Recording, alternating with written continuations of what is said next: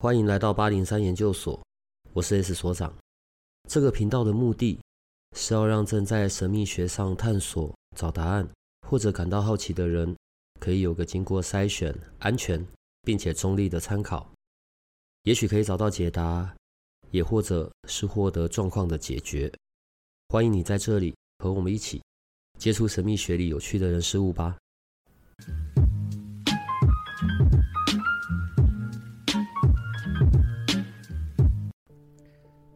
你有去过香港吗？有啊。你有去桥下打小人过吗？没有啊。我会从打小人这件事开始呢，是我最近在研究另外一个派系，然后我觉得那个派系呢，我觉得他还蛮倒霉的，就是海地的那个巫毒教。嗯嗯。过去我对巫毒的认知啊，就是比较邪恶、黑暗，然后。下诅咒的，可是实际上根本不止这些。好，巫毒教，因为直接从英文翻译过来，好，可是他们的确会用人偶这件事来做一些事情，然后但是不是只有诅咒类的，也包含了可能他们的疗愈啊、医疗啊、爱情啊、金钱呐、啊，对。那我就会想，像在中国，我们也有草人插针，嗯。但其实也不止插针啊，也可以用草人做很多别的事啊，例如挡灾避煞。好，我我会从这边讲，只是各门各派的全世界各种的组织、各种的身心灵、各种不同的术法派别，然后不理解，再加上各种穿凿附会的来源，对我们就有很多过多的想象。好。那我现在要重来哦，我现在要把时，我我我现在要穿越时空，你你还是留在这个现在这个时空，可是我要回到我们那时候刚认识，然后我我什么都还不懂的状态，对，我连灵气都还没开始，所以我现在是一个不知道的人，我只有听过各式各样的传说，所以我要来问你问题。药轮是什么东西？中药的药，轮子的轮，药轮是什么？药轮是某个萨门萨满派别里面他们会做的事情，所以它是一个事情，它不是一个东西。嗯，算是一个仪式吧。哦，他会做些什么事？然后他的目的是什么？其实完全都还没有讲，然后就开始考试，你知道吗？对啊，因为我不是走这个系统的萨满，我不是很清楚。像我刚刚前面讲的萨那个巫毒教也叫做萨满，嗯，萨满的派系那么的多。他们的区分，他们的各自不同，我我可以从哪些点然后去理解关于它的区分是什么？我觉得，我觉得要先重新去定义萨满是什么，嗯、因为很多人就会把萨满跟巫术啊，跟一些呃，而且只有西方才有，对，或是跟一些呃什么呃。诶、欸，有一些比较原住民的一些传统啊，或是他们的一些药草、嗯、一些巫医一些东西结合在一起。就是如果我死掉埋在土里，然后萨满在我的坟前跳啊跳啊，我就可以活过来。哎、欸，对，你记得之前有一部电影很有名，叫《萨满》，然后我去看了之后，我就一脸茫然。可是他那个萨满是鬼片啊，泰国片的鬼片。对，我看完之后，我就我就说，这请问这部片到底跟萨满有什么关系？当然，它中间有出现一个字卡。嗯说呃，以下的以上的行为都跟萨满无关，可是他又把它取名叫做萨满的翻译名称萨满的时候，我觉得就会带带给很多人误导了。嗯，对啊，其实他想要说的传达的应该是在介绍是灵媒，而不是萨满。那萨满跟灵灵媒其实又有一些部分的不太一样。其实我们的传承里面，我们的教导，我的老师教给我是，只要是能够连接天地人那样的人。就都是萨满，所以在我们的教导里面，是人人都是可以是萨满的，就是每个人其实他的本能都可以连接天、连接地，只要我们是天地连接的那个管道，其实我们就是一个萨满。所以萨满不一定是，我觉得，呃，最近其实很多人会去探讨萨满，或是对萨满有很多的好奇。其实我觉得对我而言，萨满就像。它不是一个需要被认定的身份，就像人类不用去刻意去认定自己是一个人类，我不用去证明我是个人类，萨满也不用刻意去证明自己是萨满。我觉得萨满对我来说是一个生活态度，然后是一个我想要怎么样去呈现我的一个跟天地连接的一个呃方式。我说我现在是回到我很那个懵懂无知的状态哦。嗯，所以我现在听说用了死藤水，然后给我放在一个独立的房间里，可能我要静坐或干嘛，然后接着我就可以接通天地间的资讯，然后或者看到我的前世今生，可以吗？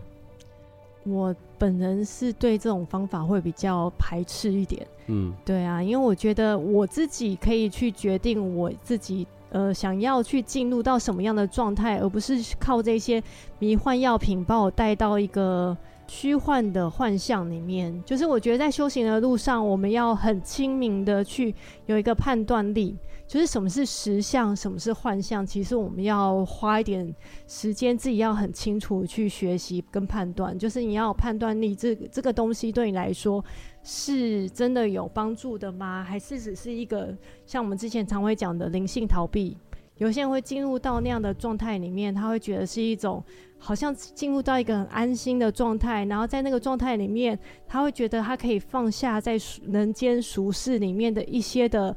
烦恼啊，担忧啊，然后他就觉得他有很在那个词那个状态之下，他是很自由、很自在，什么就是一个回到一个很清晰的灵魂，好像就是想干嘛就干嘛，不会有这些物质世界的束缚。但是其实有时候这是一种幻象，就是你当当你回到真实人生的时候，你的人生还是在继续，然后你该面对的功课一样也少不了。对啊。然后有一些的，有一些的那些迷幻的药品，反而会让我们跟自己的光、自己本身的光，会去失去一个连接，或是跟我们的神性会失去一个连接。就是 就是回到我们刚刚在强调的，就是我们看到的这一些，我们追求的这些神性，其实最聪明、最厉害的就在我们的内在这个神性，而不是一直去外求，然后让大家去。带领我们到哪一个境界，然后好像有个呃喝了死藤水啊，或是吃了哪些迷幻药啊，你可能就会有脱胎换骨，然后可能就会有一个不一样的一些体验，或是你可能神性就被启发啊，你的小我就被移除啊之类的。嗯嗯。我刚刚前面举那个巫毒的这个部分，就是好，我觉得太多东西容易被误解了。我也不太确定有没有人看过真正的死藤水。我指的是在南美巫师通灵祭祀的时候要用的那一种东西。但是，好，然后二甲基色胺 （DMT），我不太确定我们念错了，好不好？在台湾列管为第二级毒品，对，然后也被人家叫死藤水，然后作用跟 LSD 迷幻药相似，会被抓。我没有要去探讨死藤水它的来源，它的真真正的死藤水或者毒品化的死藤水，只是关于通灵的这件事哦。我觉得可能每个人内在都会想试试看。我不是说每个人都会想成为灵媒，我觉得当灵媒是一件很辛苦的。对，可是如果我啦，如果一生中有一次，然后也，不要一次可能不够，一两次。有好兄弟讲讲话，然后或者帮我做一些事，我觉得听起来不错。好，等一下，我要先回到我说，我现在刚刚是在许愿吗？我没有没有，对，所以我赶快说，赶快闭嘴。好，然后所以呢，我刚刚还没问完哦，今天就是来问问题的时间了。我现在什么都不知道。好，药轮是属于某一种的那一种萨满，但萨满全世界各地其实包含亚洲、蒙古都有叫做萨满，对，只是我们把它很局限化。可是萨满用的工具很多种嘛，上次我们有时候有聊到，你说天地间万物，甚至石头都可以是萨满的工具。嗯，萨满的人使用药草的这件事情，这个很久很久了。可是他们在使用药草的时候，那个概念就是，好，在中国神农尝百草，然后还有李时珍写了《本草纲目》，好，就是这些用药中药，好怎么配怎么配，然后。我们要几碗水煮成一碗啊，然后喝了改善了什么什么。可是萨满的这个体系，他们用这些植物，他们好像没有啊。我用白话问哈，都不担都不担心中毒，是不是？觉得是因为大家不太会去把它用在内服，除非所以不是用来喝的。对，除非你是我把它跟药合在一起，哎，我现在指的不是那种药，嗯、我就是说中药这个。中药对，如果你是中医师，你当然可以很清楚把萨满跟中医结合。可是因为如果我们没有医师的这个资格的时候，像我自己最常是把这些药草用在疗愈或是做空间风水上。我非常喜欢拿植物来做空间风水，就是我。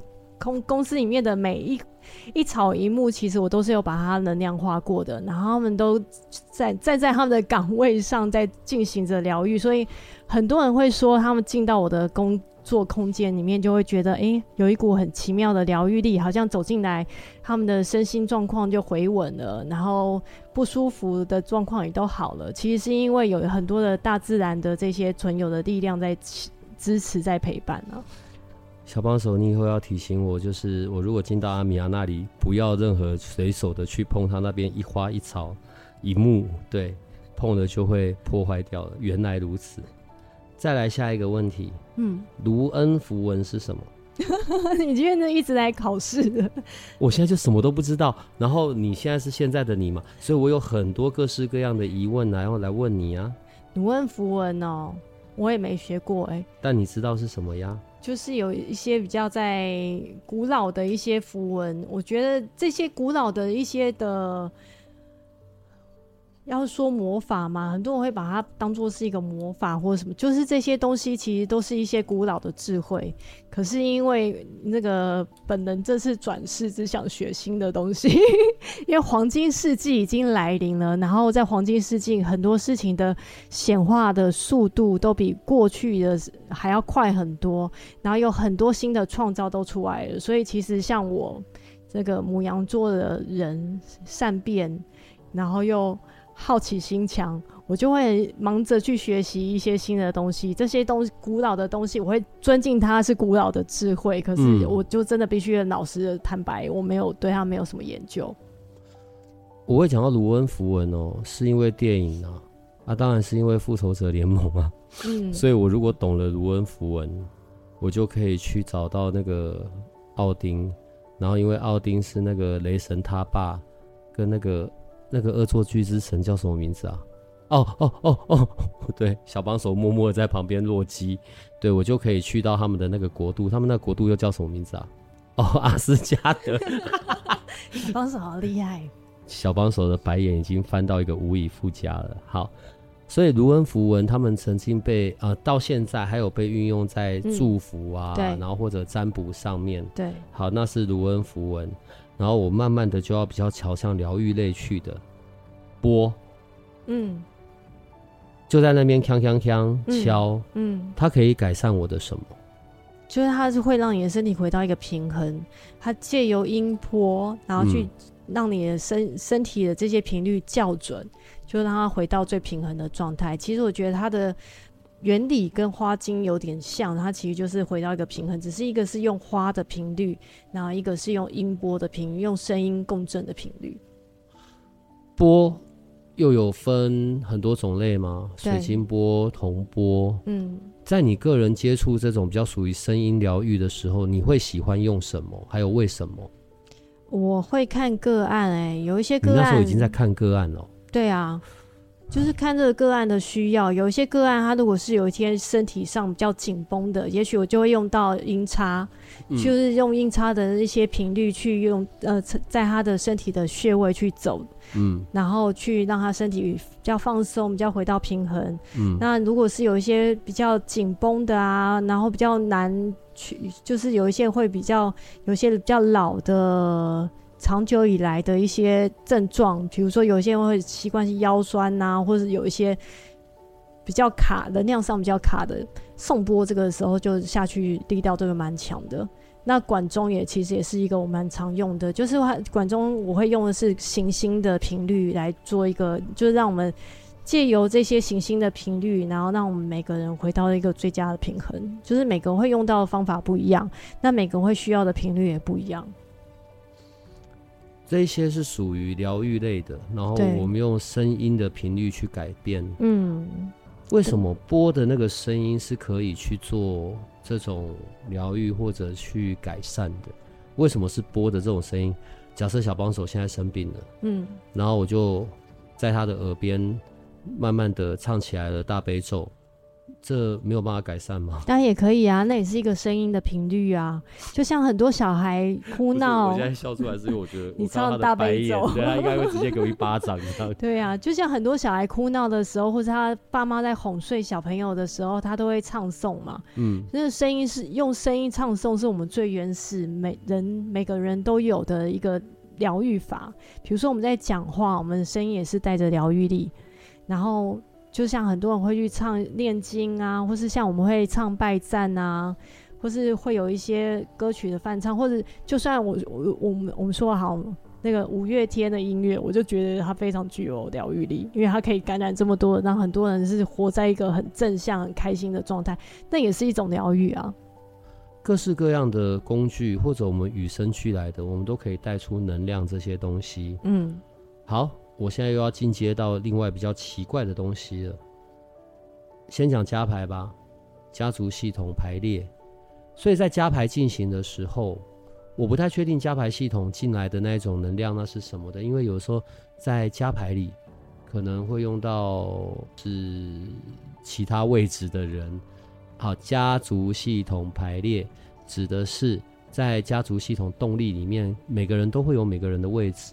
对，然后不管这个人现在是在或者是不在，当在进行加牌的时候，他所进来的那一些让我们运作的那些能量，那些是什么？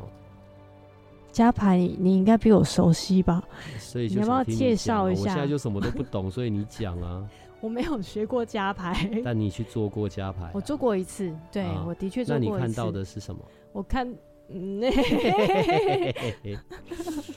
我看到的是加牌，嗯，死不讲，不要挖洞给我跳。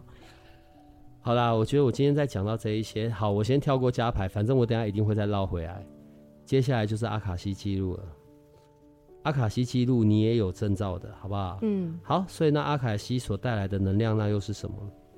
阿卡西记录哦，阿卡西记录其实这有点众说纷纭，因为每他是他其实光是一个阿卡西记录，很多人进去的地方都不一样。有些人进去的时候会看到的是一个，嗯，我们会说阿卡西记录，它记录的是人这个人的灵魂旅程，他经历过的哪些事情，他过去发生的过的所有的状态，都会在那个图书馆里面。然后，所以有一些人会说，它是一个我们的灵魂的图书馆，它里面记载了所有有关我们的灵魂的，我们灵魂初始到现在的所有的资料。灵魂初始指的不是只有这一世，对，就是从有你这一颗灵魂开始，嗯，不管你转世过多少次，或者你去过多少个不同的宇宙，从头到尾所有你经历过的人事物，嗯，哦，好，就是一个你的资料库啦，你这个灵魂的资料库。你可能经历过哪些角色啊？学习过哪些事情啊？然后有遇过哪些生命课题？然后有哪些是你未来还想还要想要去继续学习的一些？我们会说业力结构，就是有一些功课你还没有经历过，你可能会想要尝试过的这些东西都会记录在你的阿卡西记录里面。那有一些，这是一个门派的说法。另外一个门派的说法，说是说阿卡西，呃，他那个地方是进去的一个疗愈的一个是一个核心，他们不会有看到图书馆，他就是进到一个疗愈的能量里面。但是不管是哪个门派，我觉得，呃，我自己对阿卡西记录的了解，就是我因为我也学了不止一个。系统，嗯、我自己的了解是，阿卡西记录呢，它是要陪伴我们去跨越我们当下的问题，所以我个人不会把它拿来去读前世今生，因为我觉得那个没有太大的意义，除非你现在要跨越的遇到一个很大的一个呃问题，然后你需要被疗愈的东西，需要你一些过去的一些状态来协助你，就是可能要从过去有一些状态让你解开心结啊，或者什么。这时候，在过去的我们发生过的事情才有才有意义。所以，大部分的我的学习里面学习到阿卡西记录，它都是帮助我们去找回我们的天赋，然后去知道我们的人生道路要怎么前进，然后提醒我们是活在当下，然后未来的路可以怎么走更顺利，然后更就是会 会有，我觉得它是一个指引啊。假设假设我现在是。阿卡西的诗作者、疗愈师，嗯，好，你是旁边的观察者。然后所以我正在对个案执行阿卡西的的这个这个这个工作，所以我所我所带来的或者是协助我的那个能量，那个又是什么？那个不是来自于所呃，我以为的什么我的高我啊，或者我的什么什么，因为我现在是在阅读别人的阿卡西嘛，嗯，那我所要获得的同意，或者我所要获得的那个能量的协助，那个是什么？我自己的认知是从我的第八脉轮。嗯。好，所以等一下又有新东西了，嗯、对，请继续。就是他会从他会从我们的第八脉轮会去可以进入到那个通道里面去，就像我们说 ACC，我们在 ACC 的训练的时候，我们有一个部分很重要，是每个阿法系顾问都可以提供的是灵性咨询的一个服务。其实它就是从第八脉轮去为你找出你最好可以帮助你的一些解决方案。其实跟阿卡西记录也有重叠的部分。对啊，就是阿卡西记录也是从第八脉轮。以前呢，以前就是只有七个脉轮嘛，嗯，哦，从海底轮开始，嗯，然后现在有了第八脉轮，好，第八脉轮也不是一个新的东西了，可是我会有点疑惑的是，第八脉轮的那个功能性，那个是什么？第八脉轮就是一个神性，就是帮助我们跟自己跟神性校准的一个门户。那跟我原本的第七顶轮有什么差别？顶轮就是要靠你自己去，你知道，我们其实很多的练习都可以去帮助我们，呃，从海底轮啊到眉心轮这些东西都可以去靠你去，呃，做一些疗愈或是一些练习，去让它变得更强壮，感知力更好。嗯。可是顶轮是没有办法靠这些练习的，靠顶轮就真的只能靠你自己跟神性的连接，靠修行。对，那个是顶轮嘛？那是顶轮。那为什么？因为第八脉轮的位置在更上面一点嘛。对。那我不是处理好顶轮就好了吗？就是我日常时候，我第一个我根本不知道我有没有第八脉轮，所以它是需要被打开的吗？还是它是需要被啊、用用用灵气的字眼叫点化的吗？还是它是原本就在，只是我需要用些什么方式或者学习些什么，让它是可以好好运作的呢？它原本就在，就是有一些人会讲到十二脉轮去，就是这些脉轮原本就在，可是因为我们没有去做一个点化或是一个学习，我们就不会去跟它产生一个连接。所以顶轮在阿卡西记录的时候，很多人就会点化第八脉轮。然后像我自己有学过另外一个叫做梅尔卡巴，嗯，梅尔卡巴也是会去把我们的这些第三眼啊，还有一些我们的第八脉轮的。光去打开，它是让它更扩展啊，因为它其实不不能说是开启，是因为它本来就在这，是它去帮你做一个建立一个连接，然后让你知道怎么去运用这些光去工作。然后像嗯，如果我的第八脉轮被开启，或者是我的第八脉轮被跟我很熟了，嗯，被知道了，嗯，所以我有第八脉轮。嗯，对，我就是我的名片上面就会写我有第八脉轮，对，然后我有第八脉轮就表示我可以读我自己的阿卡西，我也可以读别人的阿卡西。好像也不是这么说，对呀、啊，因为每个人的阿卡西记录，每一个门派他的训练方法不一样。像我之前学的，它是可以透过一个祈祷文，透过这个祈祷文，你就会找到一个路径，可以进去帮别人读阿卡西。祈祷文就可以为我带来路径。对。但是在圣火传承的阿卡，我们叫阿卡莎记录，它就会比较严谨一点，它必须要有两个灵性老师同时在，然后才能进到别人的记录里面去。所以每个门派它的方法跟要求会不太一样。我要弄清楚的只有一件事：这些工具、这些手段方式，是为了能够接收讯息。我我的接收讯息的层次啊，这个是我自己定的层次。我的接收讯息的层次比较简单轻松一点，例如像我们说的啊，卜卦啊、占卜啊、塔罗牌，这也是接收讯息。对。可是另外一种，可能大家心里隐隐约约有点兴趣的，然后就是我说我定位比较高级一点的，我不太晓得那个要叫做接讯息，还是已经去到通灵的啦。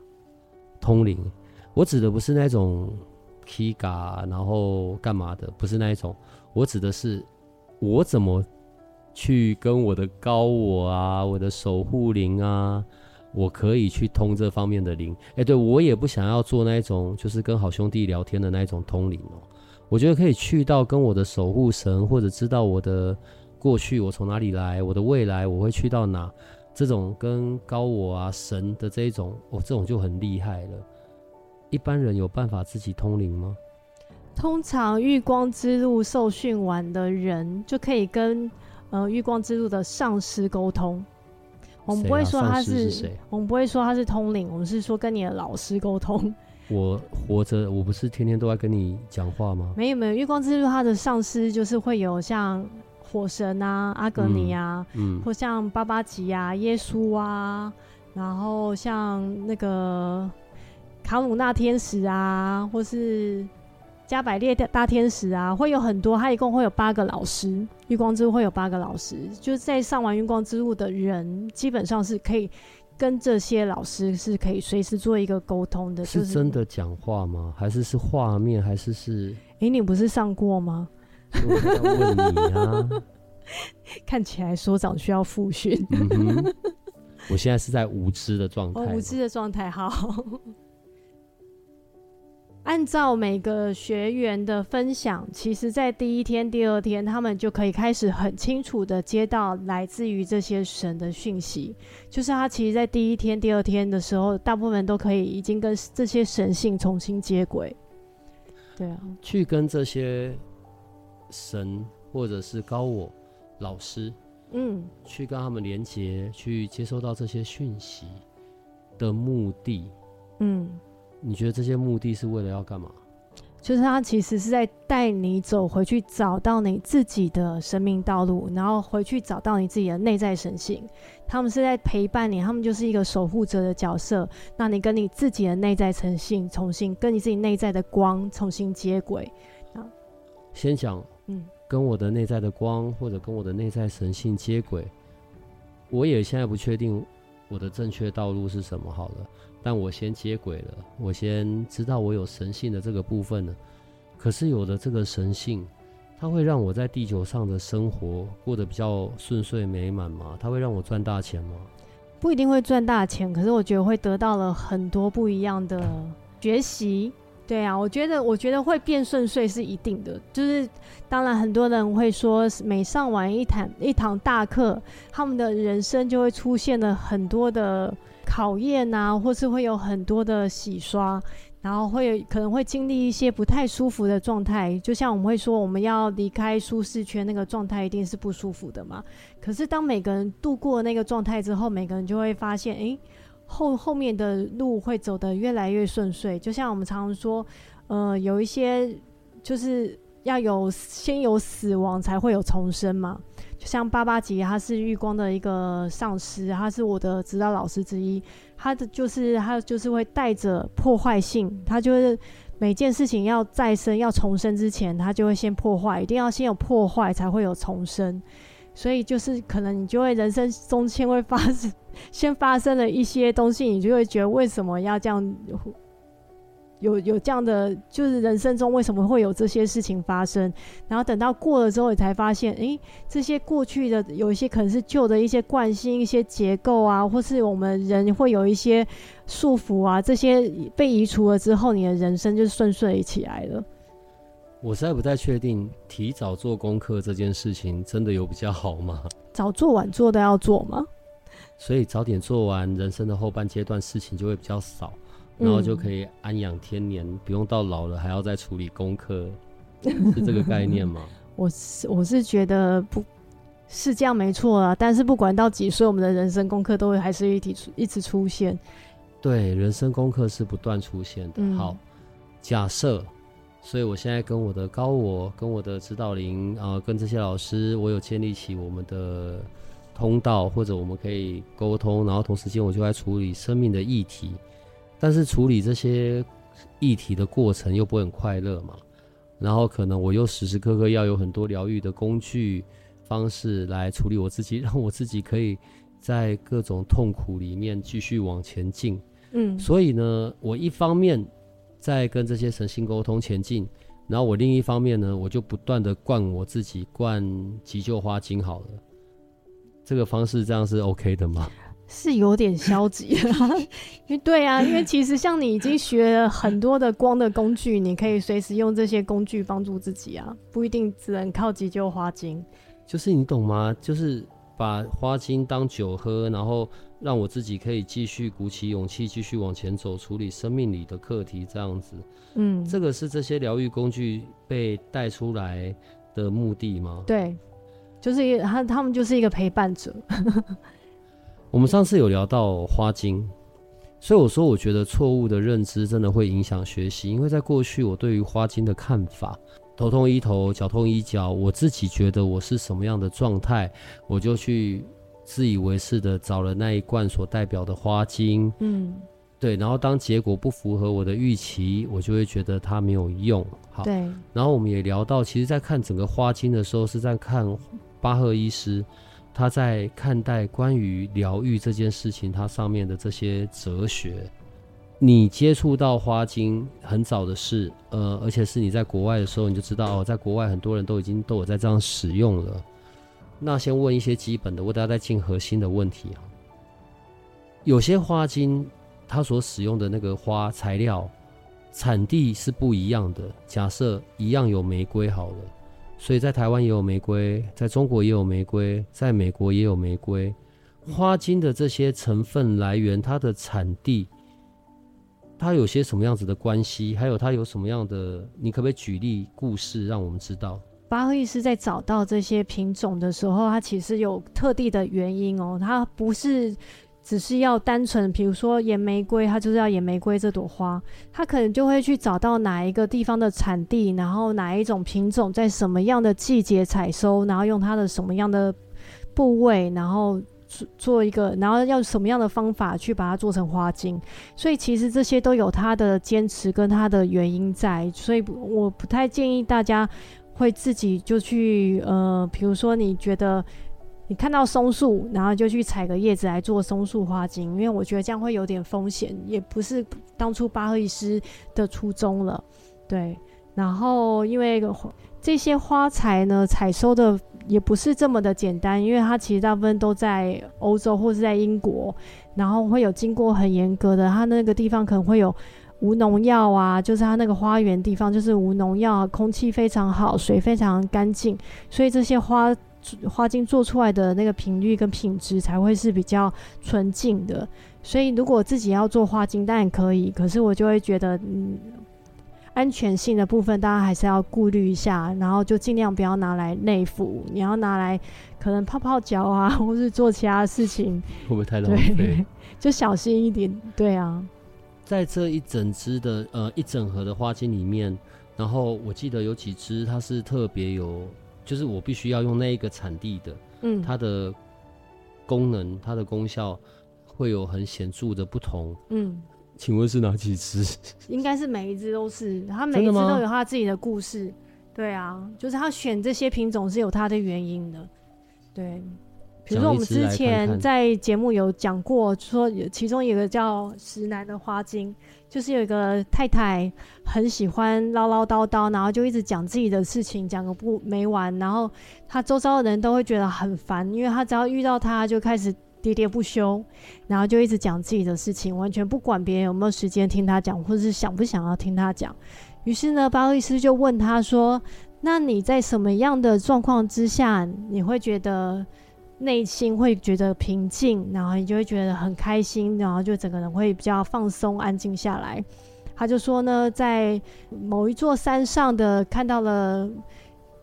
是在某一座山上，然后再去那一座山上，然后看到一整片的石楠花的时候，他就会觉得很开心，然后他觉得心里就会觉得非常的喜悦，非常的平静，然后他就会回到一个心里是全呃回到一个很稳定的状态，他也不会喋喋不休，也不会有一些焦躁不安。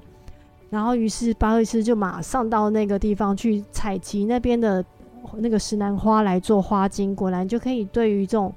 呃，比较会因为内心焦躁而喋喋不休的人，会有一些疗愈的效果。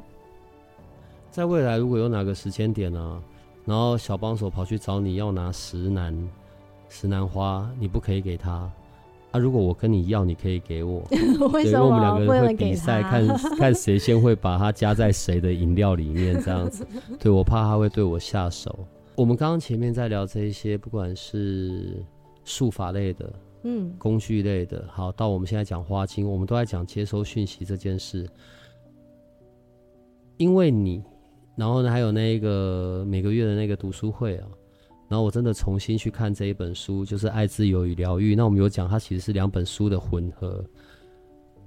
好，我觉得为什么我刚刚前面要说我要回到我什么都茫然无知的状态？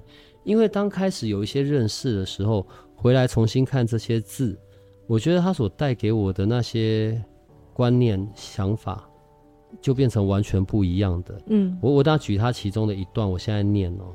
然后这一段文字，如果是在几年前的那个时候，那个我，我应该是根本看不完，我甚至会睡着，我会觉得满嘴胡说八道，对。可是经历了这一些之后，重新回过头来看这些字，我就觉得它很妙，而且我就很怀疑，你确定巴赫医师真的是医师吗？对，就是不好好做医生的事情，然后怎么这么奇妙？就他的这一些跟所有的疗愈师或者什么的。它带来一些很正向并且很很有趣的观观念吧。好，我现在念这段文字，你就知道为什么我今天会从这一些东西开始。好，他说呢，我们灵魂的声音，以及来自上帝的声音，已经尽可能用最简单的方式，透过所谓的直觉灵感，还有日常生活所透露出来的念头、欲望以及喜好，来给予我们方向。因为大部分的人无法直接与自己的高我沟通，所以他高我。才透过灵感、欲望和喜好各种肉体层面的认知方式来给我们指示。我们的灵魂了解每个人的个性和需求，所以不管是大小事，不管是否想要喝杯茶或需要完全改变生活习惯，对于我们而言，这些指示都是最适合的，应该加以遵循。我们的灵魂也知道，唯有满足，才能真正的疗愈那些所谓的错误和罪恶的情势。或者必须等到某种相反的力量出现，否则这些错误无法真正根除，或者仅是简单的被藏匿起来。就如同一个喜欢吃果酱的人，唯有一股脑的猛吃果酱，他才会开始厌烦。好，还有一段，我也要把这一段念完。好，千万不要把我们内心真正的欲望和需求，和别人寄予我们的厚望、良心。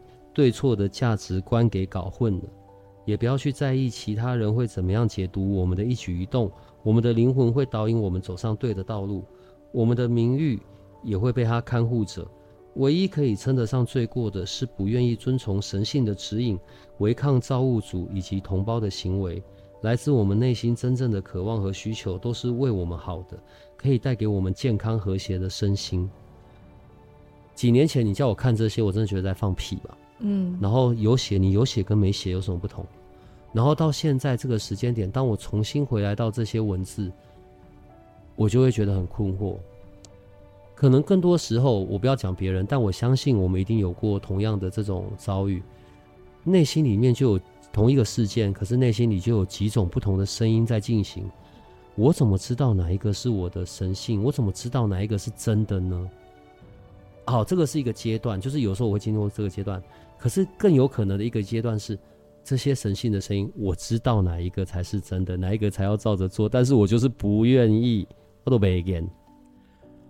好吧，所以我总偷偷的问题是，我跟高我的神性连接通灵，好，我不要去到通灵，好了，我怎么样正确的判断这是真的，以及我怎么样可以去执行我该执行的，或者是真的要做的事呢？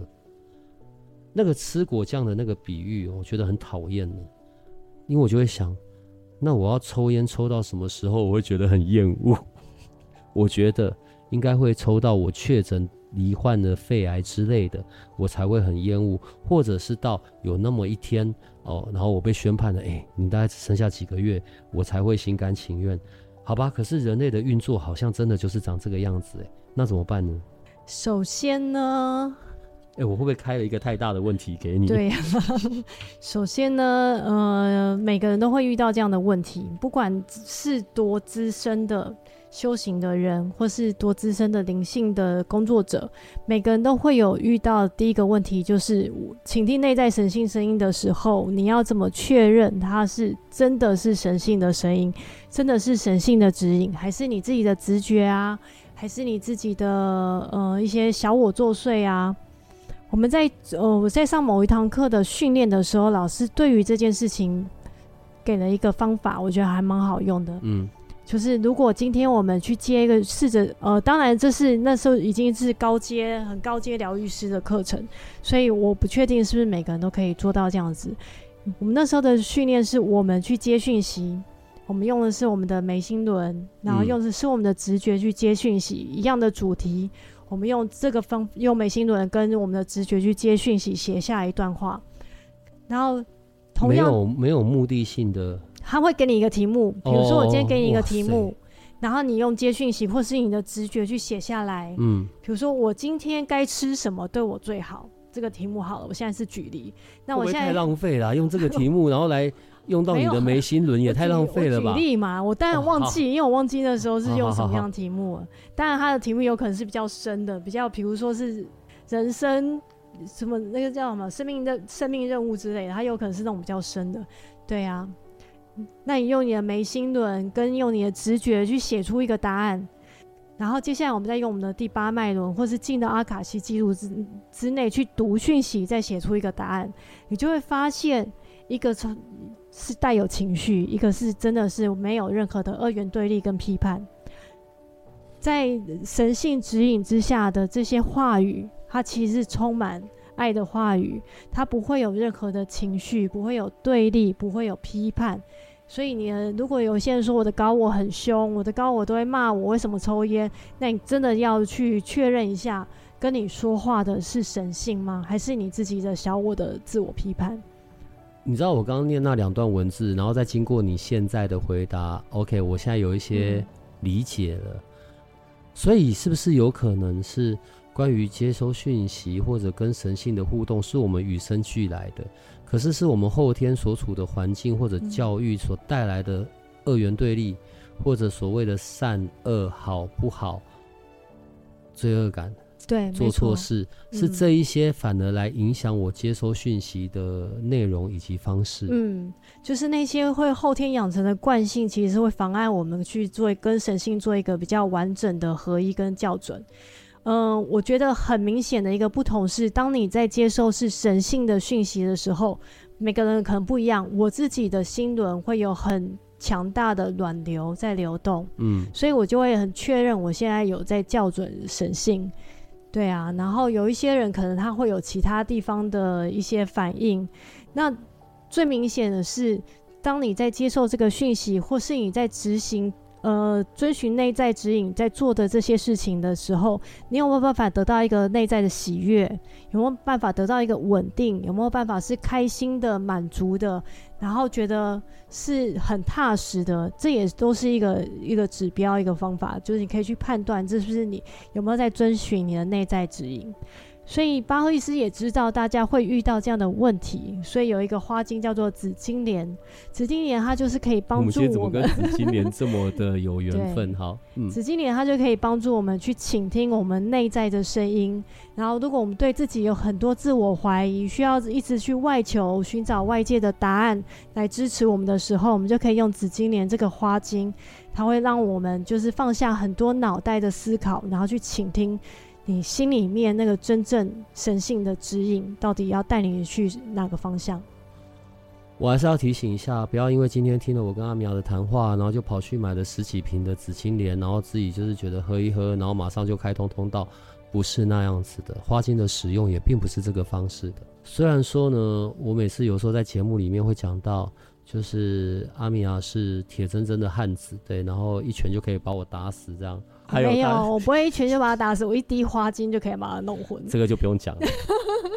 对，然后还有呢，在进行疗愈的时候的阿米亚，跟日常时候的阿米亚是长相完全不同的。好，但是不管怎么样，就还是个温柔的阿姨吧。好，除了这个部分之外，我觉得阿米亚也是所有我认识的人里面，在灵性相关的内容所接触过的这些学习。法门派系，对，最博学多闻的吧。